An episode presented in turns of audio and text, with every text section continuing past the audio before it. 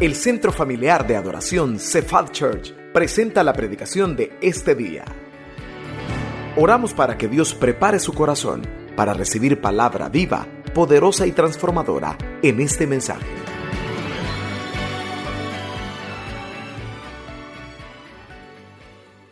A veces como cristianos damos por sentadas algunas cosas. Como cristianos a veces nuestra vida la vivimos y damos algunas cosas, como repito, por sentadas. Como soy cristiano, tengo todas las bendiciones. Como soy cristiano, no me puede ir mal. Como soy cristiano, todas las puertas que toque se me pueden abrir. Y escuchamos alrededor del mundo personajes televangelistas en la radio que le dicen a usted, usted tiene el poder para abrir puertas y para cerrarlas. Pero cuando la vida nos demuestra que no es así, nos sentimos mal y comienza nuestra fe a tambalear porque se nos olvida una clave. No somos nosotros los que hacen que las cosas pasen, es únicamente el Señor, es únicamente el Señor. Por eso déjeme esta tarde compartirles esta enseñanza, las bendiciones no son casualidades. Las bendiciones no son casualidades. No es casualidad que a usted le haya pasado eso porque como es cristiano. No, las bendiciones no son casualidades. Y vamos a ver unos pasajes. Si no leyó la Biblia en la semana, hoy va a leerla conmigo. Vamos a segundo de Samuel capítulo 6 versículo 11. Segundo libro de Samuel. Es un libro, bueno, todos los del Antiguo Testamento son libros. Segundo de Samuel, capítulo 6, versículo 11. Le sugiero que tenga su Biblia abierta. Le sugiero que tome anotaciones en esta tarde. Segundo de Samuel 6, 11. En pantalla está siendo proyectado, pero espero que su Biblia pueda estar abierta. Segundo de Samuel 6:11. Las bendiciones no son casualidades. ¿Lo tenemos? Amén. Dice así la escritura. Y estuvo el arca de Jehová en casa de Obed Edom, Geteo, ¿cuánto? Tres meses, no pierda de vista eso. Y bendijo Jehová a Obed Edom y a toda su casa. Se lo vuelvo a leer. Y estuvo el arca de Jehová en casa de Obed Edom Geteo tres meses. Y bendijo Jehová a Obed Edom, dice, y a toda su casa. Bueno, ahí dice a toda su, pero en la Biblia es toda su casa. ¿Qué es el arca? Porque ahí dice que estuvo el arca de Jehová. Para entender el contexto, el arca en el tiempo bíblico, en el templo del pueblo de Israel, representó durante su existencia, representó la presencia de Dios. Cuando en la Biblia usted habla o escucha del arca del pacto, el arca de Jehová, eso representaba la presencia de Dios. El pueblo de Israel se había acostumbrado, ellos tenían que tener en mente y en corazón que esto, imaginémonos, es el arca pues no, no es un, objeto simplemente. Esto representa la presencia de Dios.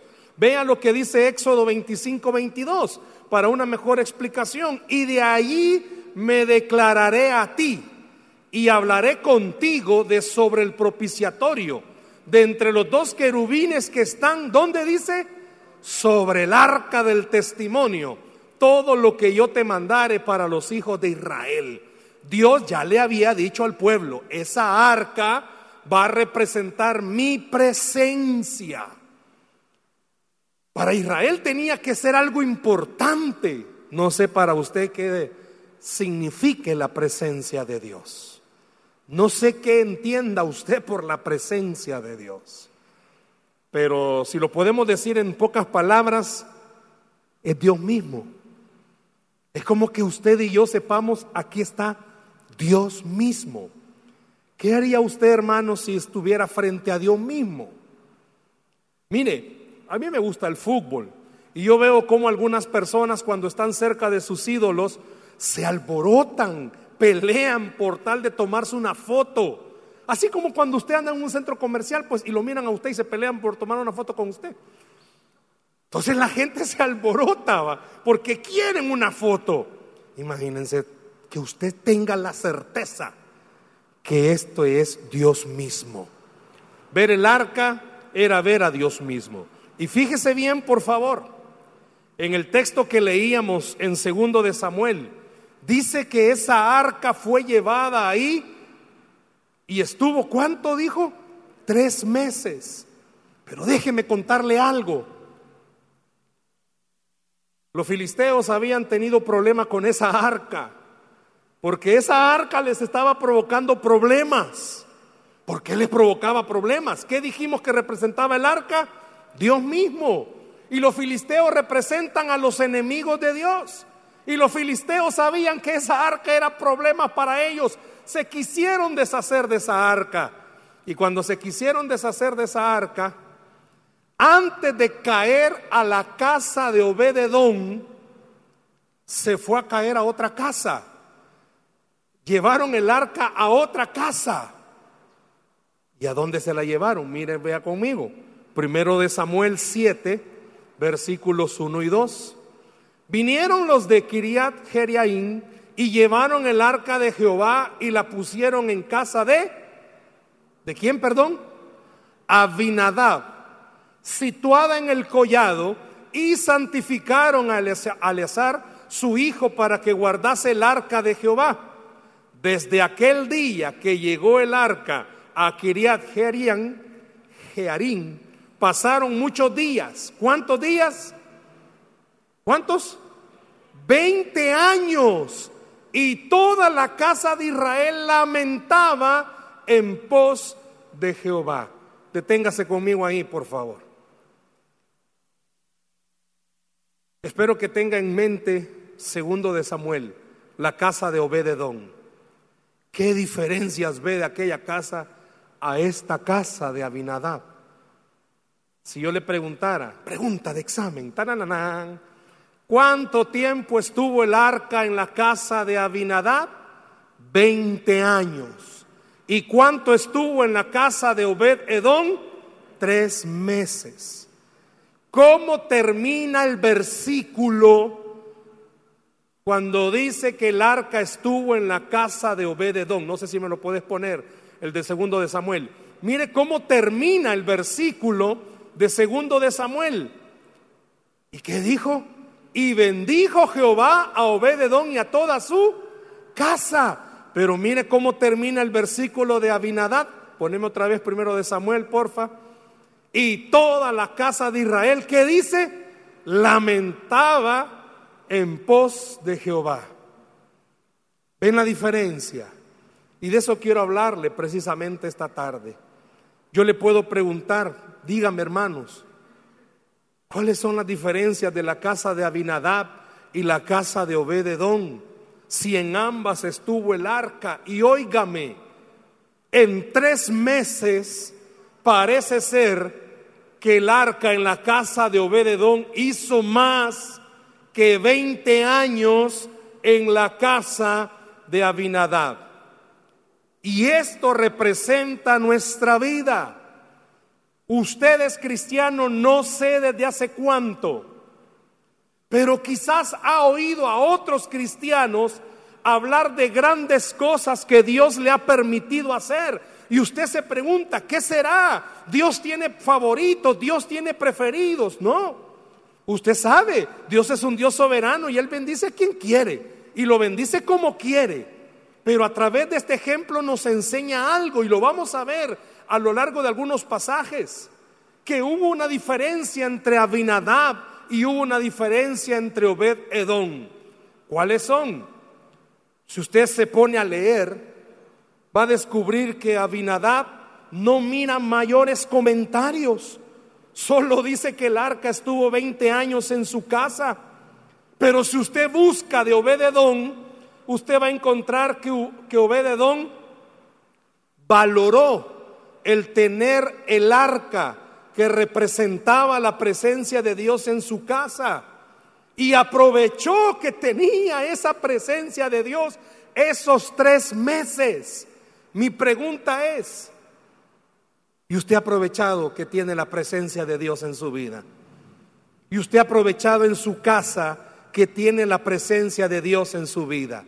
Ahora ya no tenemos un arca para que pueda simbolizar en nuestras casas. Ahora tenemos la promesa del Espíritu Santo sobre nuestras vidas. Antes estaba el arca y la gente la miraba y decía, ahí está la presencia. Pero si usted le ha entregado su vida a Cristo, usted tiene la promesa que usted tiene al Espíritu Santo. Por ende, tiene la promesa de tener la presencia de Dios en su vida. Nos da unas descripciones. Abinadab sabe que era un levita. Bueno, los dos eran levitas, pero Abinadab era levita y era un levita adorador, de acuerdo a las descripciones que da la Biblia. Algunos hijos de Abinadad fueron importantes, algunos, pero no vemos un mayor impacto en la vida ni de Abinadab ni de su descendencia. Acuérdese que Dios hace el salir el sol sobre bueno y sobre malo, ¿verdad? La bendición de Dios siempre está con usted y está conmigo. Comimos, hemos respirado, pero ha valorado el hecho de que usted tiene algo tan importante que es la presencia de Dios mismo en su corazón. Da a entender el contexto que Obededón había valorado el hecho de saber que ahí estaba la presencia de Dios.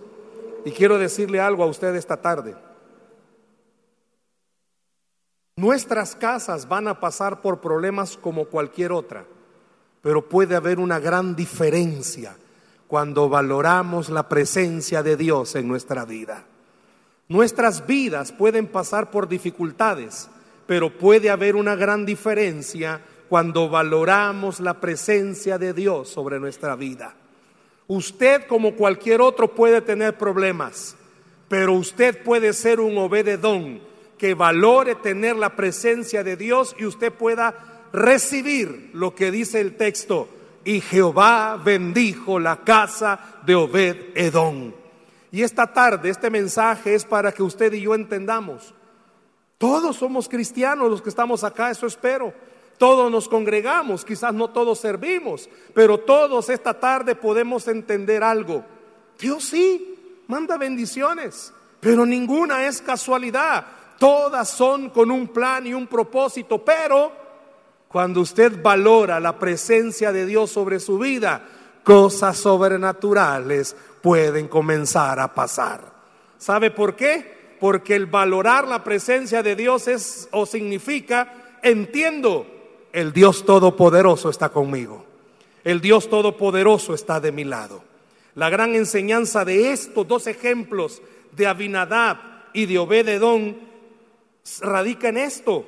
No basta solamente con tener buenas intenciones de querer agradar a Dios y decir, bueno, voy a servir, voy a abrir mi casa para un live group, sino que esto radica en que usted ame y desee pasar tiempo con Dios. Esto radica en que usted de verdad valore el hecho del sacrificio de Cristo en la cruz del Calvario y puede entender, si pudo rescatarme del infierno, puede mandar las bendiciones que estoy esperando. Si pudo vencer al enemigo en la cruz del Calvario, puede vencer cualquier situación con la que yo me estoy enfrentando. Valorar la presencia de Dios no es como la tradición, ¿verdad? Ay, soy cristiano. No, es valorar el hecho de quién soy. La Biblia a usted y a mí, cuando aceptamos a Jesús, ¿sabe cómo nos llama? Hijo del Rey de Reyes y Señor de Señores. ¿Sabe cómo nos llama? Coherederos juntamente con Cristo. Personas especiales. Quizás usted en el trabajo usted o yo tengamos la última posición, el último puesto, el que ya no había quien dárselo, nos lo dieron a nosotros. Pero por el hecho de ser cristiano y valorar la presencia de Dios, sabe que yo puedo recibir más bendiciones que los que están en la cúspide. ¿Sabe por qué? Porque las bendiciones no son casualidades, vienen de los encuentros personales que yo tenga con Cristo Jesús todos los días. ¿Por qué lo dice hermano? Si pudiéramos entender lo que Obededón hizo, pues él hizo dos cosas. Número uno, él entendió que la presencia de Dios trae bendiciones. Él entendió que la presencia de Dios trae bendiciones. Si usted lee despacio, usted descubre, Dios no solo bendijo a Obededón, Dios bendijo a la familia de Obededón, Dios bendijo todo lo que tenía Obededón. ¿Sabe que la escritura dice que Dios convirtió a Obededón en sacerdote? O sea, lo bendijo hasta ese punto.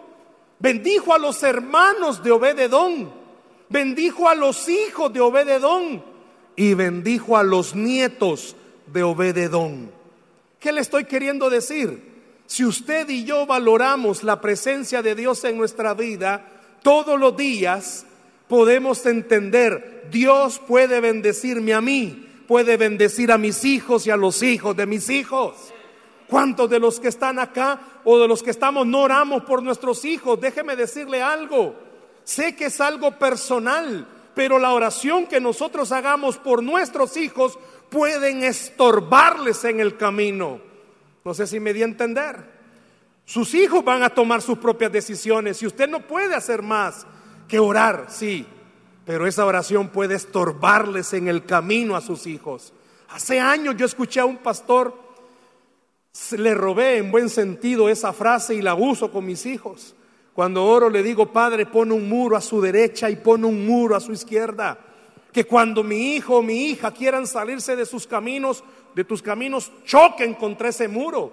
Yo no puedo obligar a mis hijos mi hijo ya va a tener 21 años, no puedo obligarlo a tomar las decisiones que yo quisiera, pero mis oraciones pueden estorbarle el camino.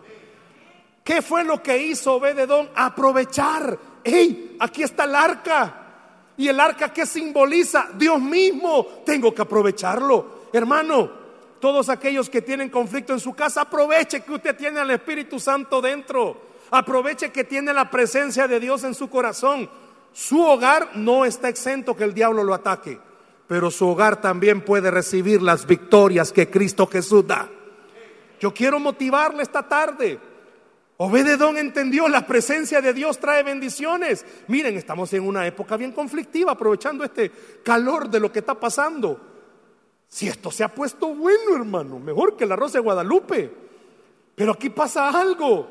Hemos olvidado los cristianos algo importante. Usted y yo no nos movemos. Esperaría que usted y yo no nos movemos por políticas del mundo, nos movemos por la palabra de Dios que está escrita. ¿Y qué dice esa palabra? Que Dios tiene el control de todas las cosas. ¿Qué pasaría si todos los cristianos aprovecháramos la presencia de Dios? ¿Se imagina el impacto que causaríamos? no tendríamos que andar manifestándonos ni pintando calles. ¿Sabe por qué? Porque entenderíamos que el que busca al Señor en secreto, en público, es recompensado. Obededón entendió, la presencia de Dios trae bendiciones. Vea lo que dice Éxodo 33, 14, se lo van a proyectar rápido. Y él dijo, que dijo, perdón, mi presencia irá contigo y te daré qué? Hermano,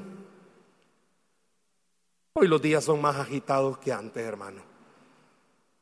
Mire, le voy a abrir mi corazón, yo pecador confieso. Esta nueva era por la pandemia ha hecho que el trabajo se duplique, cuadruplique tremendamente. En lo personal ha hecho que el trabajo se vuelva muchísimo más que antes. Y a veces hay días que uno termina agotadísimo y tiene que seguir y dice, ya no puedo. Pero cuando usted aprovecha la presencia de Dios sobre su vida, usted puede encontrar descanso sobrenatural. A veces los problemas hacen que nos cansemos, hermano. Alguien se cansa que las situaciones no mejoran. Mi presencia irá contigo y te daré descanso. Usted necesita entender, tiene la presencia de Dios en su vida. Aprovechela. Tenga el descanso. Su casa está pasando por conflictos. Tiene la presencia de Dios. Aprovechela. Vean lo que dice segundo de Crónicas 5, 13 al 14. Cuando sonaban pues las trompetas y cantaban todos a una para alabar y dar gracias a Jehová y a medida que alzaban la voz con trompetas y címbalos, y otros instrumentos de música y alababan a Jehová diciendo, ¿qué decían? Porque Él es bueno, porque su misericordia es para siempre. ¿Qué dice? Entonces la casa se llenó de una nube, la casa de Jehová. Y no podían los sacerdotes estar ahí para ministrar por causa de la nube, porque la gloria de Jehová había llenado la casa de Dios. Cuando vi este verso, sentí que el Señor me lo ponía para mencionarlo en la prédica, porque muchos de nosotros estamos esperando milagros en nuestras casas. ¿Cuántos están esperando milagros en su casa? Y Dios me ponía esto en la cuando hacía la reflexión.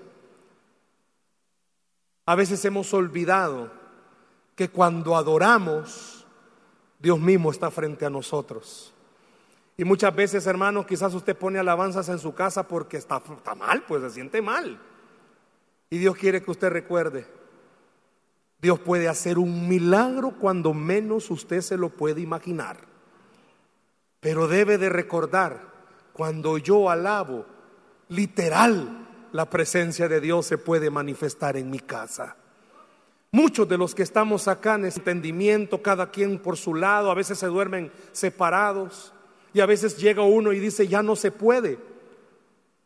Y es ahí donde usted necesita permitir que la presencia de Dios intervenga. Los sacerdotes que ministraban no pudieron hacerlo a causa de la presencia de Dios.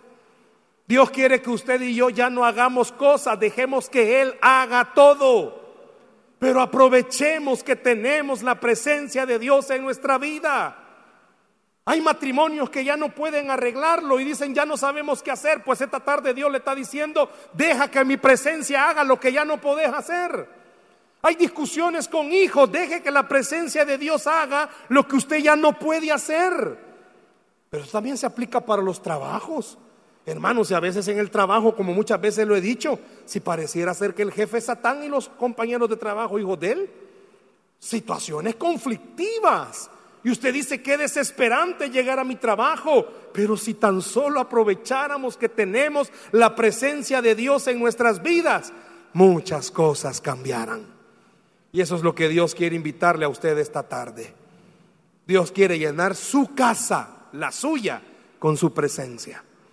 Dios quiere visitar su casa todos los días con su presencia. Dios quiere hacer cosas sobrenaturales en su casa todos los días. Dice que donde está el Espíritu de Dios no puede estar otro Espíritu. Cuando nos visita el Señor se va la tristeza, se va la angustia, se va la aflicción, se pueden ir enfermedades, se van los pleitos, se van las contiendas, se van todo tipo de discordia. Invite la presencia de Dios más seguido a su casa. Si usted ora en la mañana, crea que la presencia de Dios está ahí. Si usted ora en la noche, crea que la presencia de Dios está ahí. Hay gente que deja el Salmo 91 abierto eso no va a hacer nada. Pero la presencia de Dios puede hacer mucho. Deje que la presencia de Dios haga algo sobre su vida. Amén. Vea lo que dice este pasaje de Éxodo capítulo 40. Está algo largo, pero vea lo que dice. Entonces una nube cubrió el tabernáculo de reunión y la gloria de Jehová llenó el tabernáculo. Piense esto. Y no podía Moisés entrar en el tabernáculo de reunión porque la nube estaba sobre él y la gloria de Jehová lo llenaba. Ve al verso 36. Y cuando la nube se alzaba del tabernáculo, ¿qué dice? Los hijos de Israel se movían en todas sus jornadas.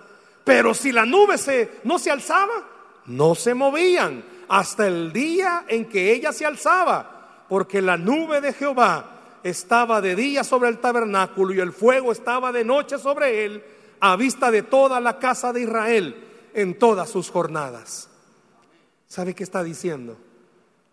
Ellos no hacían algo si Dios no les decía que lo hicieran.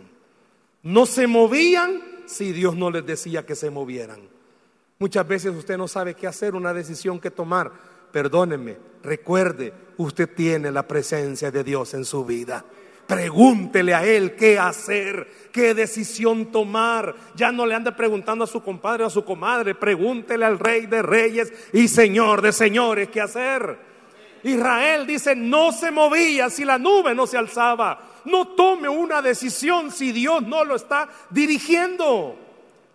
Aproveche que tiene la presencia de Dios sobre su vida. ¿Qué dice el Salmo 16:11? me mostrarás la senda de la vida. ¿Qué dice, perdón?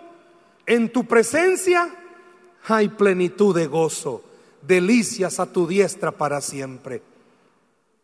¿Hace cuánto usted no siente eso en su familia o en su vida? En la presencia de Dios hay plenitud de gozo. A veces nuestros hijos se aburren. Y si son hermanos, los dos pasan echados en la casa. Y usted le pregunta al mayor, ¿qué estás haciendo? Nada. Y le pregunta al menor, ¿y vos qué estás haciendo? Le ayudo. Porque se aburren, no hacen nada. Y a veces los jóvenes pierden ay, el tiempo en tantas cosas. Qué lindo es que usted pudiera recordar, si usted tiene la presencia de Dios como papá, en la presencia de Dios hay plenitud de gozo. Y el gozo es contagioso usted puede permitir que la presencia de Dios gobierne la vida de sus hijos también. Obededón lo entendió. ¿Se recuerda al principio lo dije? Dios bendijo todo lo de Obededón, hasta sus hijos y nietos. Papás que vemos aquí, a veces quizás vemos a nuestros hijos cabizbajos sin importar la edad. Recuerde que usted tiene la presencia de Dios y usted puede inyectarle a sus hijos ánimo a través de un consejo, de una palabra, de una oración.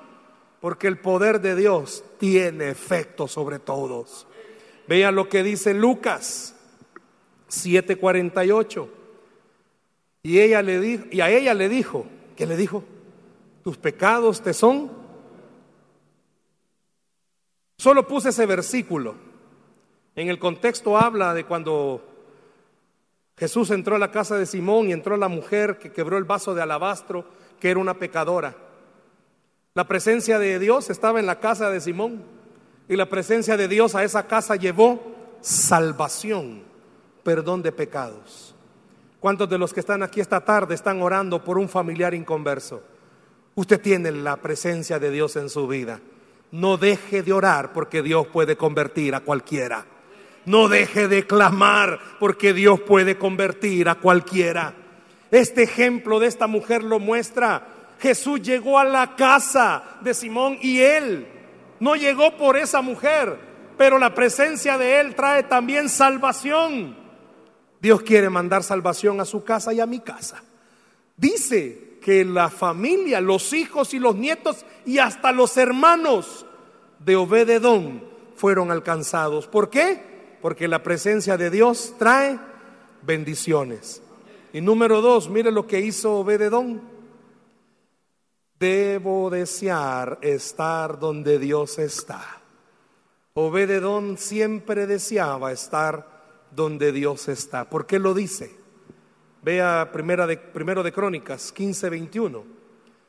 Matatías, Elifeú, Mignías, Obededón, ahí está Obededón, miren, Heiel, y Asasías tenían arpas afinadas en la octava para dirigir. ¿Sabe qué hacía Obededón? Ministraba la alabanza. Le encantaba estar en el templo adorando al Señor. Pero no solo eso, miren unos, un pasaje, un, un capítulo más adelante, primero de Crónicas 16, 37 dice, y dejó allí delante del arca del pacto de Jehová a Asaf. Acuérdese que este Asaf se menciona mucho en el libro de los Salmos y a sus hermanos para que ministrasen de continuo delante del arca cada cosa en su día. Y oiga, y a Obed Edom y a sus sesenta y ocho hermanos y a Obed Edom, hijo de Jedutún, y a Osa como porteros unos capítulos antes, el que leíamos del 15, Obededón le encantaba estar en el templo adorando. Pero cuando no estaba orando, adorando, estaba de portero. Esa palabra portero, la mejor traducción es ujier. Estaba de ujier. Si cantaba, ahí estaba. Y si no, ah, no, y no me toca servir, no voy a ir a la iglesia. Estaba de ujier. Siempre quería hacer algo. ¿Por qué? Porque Obededón había entendido, las bendiciones no son casualidades. La presencia de Dios trae las bendiciones. Yo quiero estar donde está esa presencia. Y eso es lo que Obed hizo. Por eso el segundo punto, debo desear estar donde Dios está. ¿Por qué?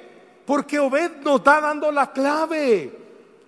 Él fue bendecido, pero quería que también toda su familia fuera bendecida. ¿Y cuál era la clave? Estar donde Dios está.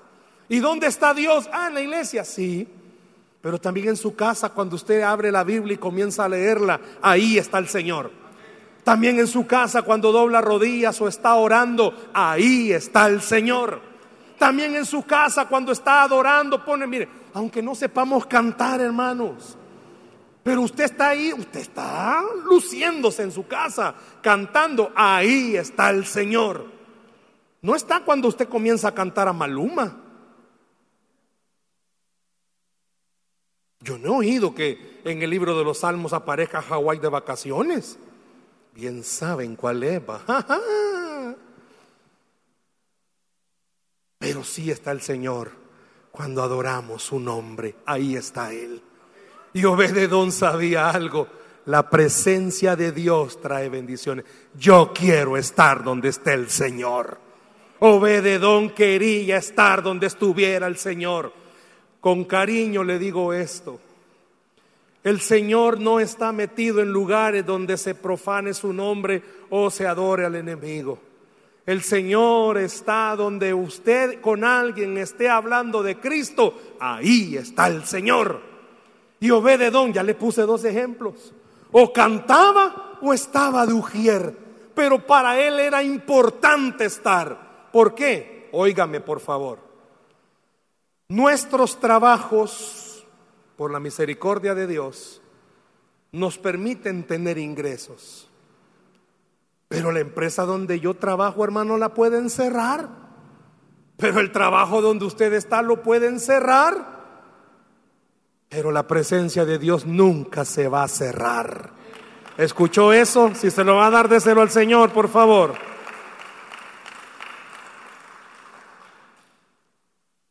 Usted y yo podemos estar confiados en que el trabajo que tenemos, pues sí, ahí estamos comiendo. Pero ve de dónde había entendido algo.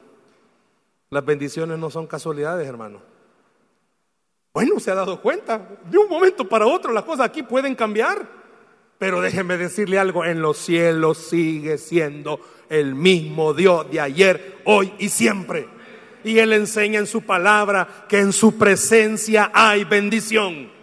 Por eso esta tarde aprendamos de Obededón. No son casualidades las bendiciones. Usted y yo tenemos y debemos de desear estar donde está el Señor. Busque la presencia de Dios, hermano, pero búsquela con fe creyendo cada oración que usted haga en su casa tiene un efecto. Gracias por esos amenes. Tiene un efecto. Y es que yo estoy orando por un familiar. Tienen efecto, hermano. Lo que pasa es que no se dan en el momentito, pero tienen efecto. Dice ahí, escucha por favor, Abinadab tuvo el arca, ¿cuánto? 20 años. Y no se ven grandes cosas. Pero Obededón solo fueron tres meses, hermanos. Y en esos tres meses en buen salvadoreño le sacó jugo. ¿Por qué? Porque entendió la clave. La clave es la presencia de Dios. Y usted y yo debemos de salir de este lugar con esa clave. Búsquela a todo momento. Que el cansancio no le venza, hermanos. A veces lo decimos por decirlo, pero de verdad tomémoslo en serio. Para el teléfono, las redes sociales, para la televisión no hay cansancio, pero para orar, para leer la Biblia, tome en cuenta lo siguiente. Obededón era un hombre como usted y como yo, pero era un hombre que deseaba estar en la presencia de Dios. Si no estaba en la puerta como los diáconos recibiendo, estaban aquí arriba cantando. Y si no estaba aquí cantando, Obededón tenía que buscar qué hacer, hermanos. Pero él sabía, esto no me lo pierdo yo. Mis bendiciones vienen de estar en la presencia de Dios. No pierdes oportunidad. Usted y yo muchas veces, hermanos, buscamos soluciones a nuestros problemas. Pero quizás no buscamos al Dios de la solución. Cuando usted y yo buscamos al Dios de la solución, las cosas comienzan a cambiar diferente y podemos comenzar a ver más bendiciones sobre nuestra vida. Si pudiéramos concluir que hemos hablado, que hay una diferencia entre Obededón y Abinadab. 20 años a 3 meses, wow. Pero ¿cuál fue la diferencia? Dijimos, número uno, que la presencia de Dios trae bendiciones. Y número dos, debo desear estar donde Dios está. Fueron las dos diferencias marcadas entre Obededón y Abinadab. Usted y yo esta tarde podemos comenzar a ver cambios en nuestra casa. ¿Cuántos quieren comenzar a verlos? Fíjese la pregunta. ¿Cuántos quieren comenzar a ver cambios en su casa? Su familia, sus hijos, nietos. Ya está la clave. Desee estar donde Dios está.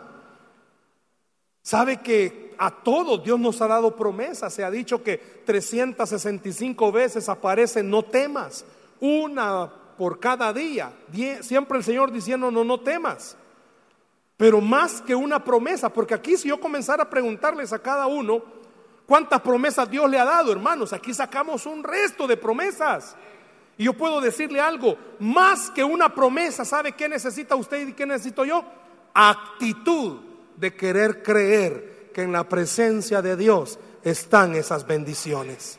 Actitud de orar más, de leer más la palabra, de buscar qué hacer, de estar donde el Señor está y las cosas van a cambiar. Recuerde, la presencia de Dios no es algo más en nuestra vida.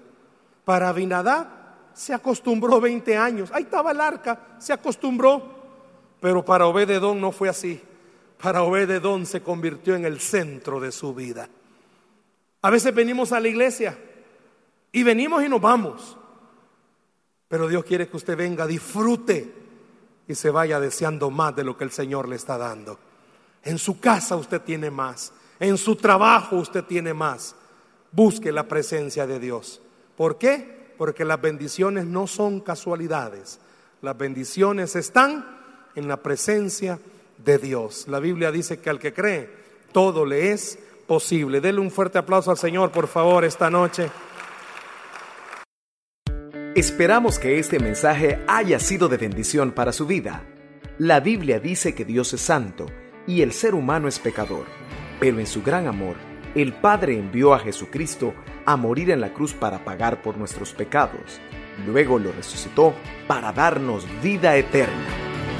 Si usted cree en Cristo como Salvador y Señor, hable con Él diciendo, me arrepiento, perdona mis pecados, te ruego que me salves. Ponga su fe en Él y crea que solo Cristo le puede salvar.